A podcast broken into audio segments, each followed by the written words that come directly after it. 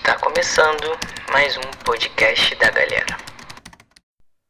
Fala galera, aqui é a Camila e no podcast de hoje eu quero te lembrar uma coisa: você não está sozinho.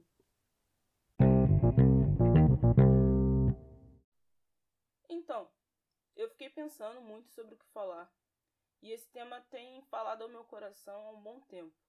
Acho que por conta da pandemia, da quarentena, esse sentimento de talvez solidão tem ficado mais evidente, pelo menos na minha vida. Às vezes eu penso que eu tô me sentindo muito sozinha, ou que ninguém se importa comigo, ou coisas desse tipo, cara. E eu acho que muita gente às vezes pensa assim. É um pensamento meio comum muitas das vezes.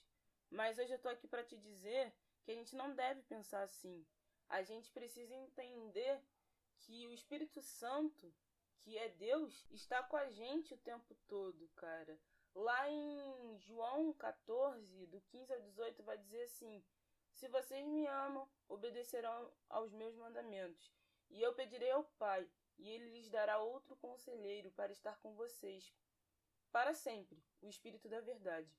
O mundo não pode recebê-lo, porque não o vê nem o conhece mas vocês o conhecem, pois ele vive com vocês e estará em vocês.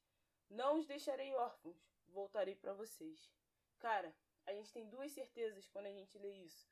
Uma, que o Espírito Santo está com a gente o tempo todo. E a outra é que Jesus vai voltar para nos buscar. A gente não tá sozinho, ele tá cuidando da gente. Sabe? Ele é aquele que, cara, quando tudo tá desabando, ele continua com a gente.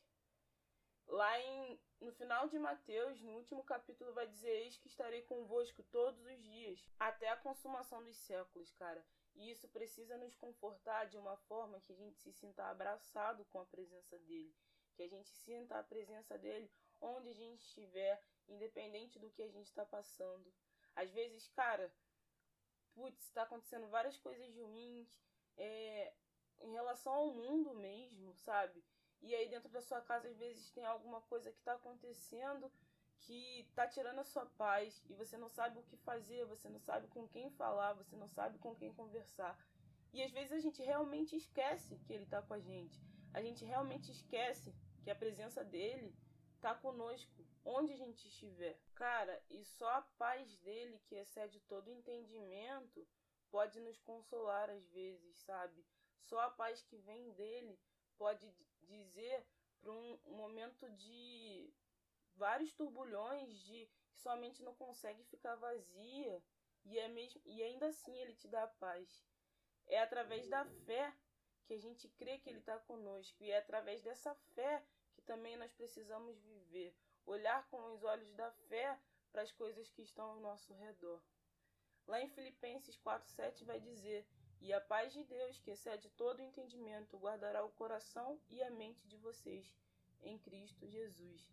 Cara, eu creio nisso. Eu creio que quando a gente está com Ele, quando a gente está envolto na presença dEle, quando a gente está andando lado a lado com Ele e consciente de que Ele está conosco, a gente pode ter certeza que a calmaria irá chegar através dele, cara.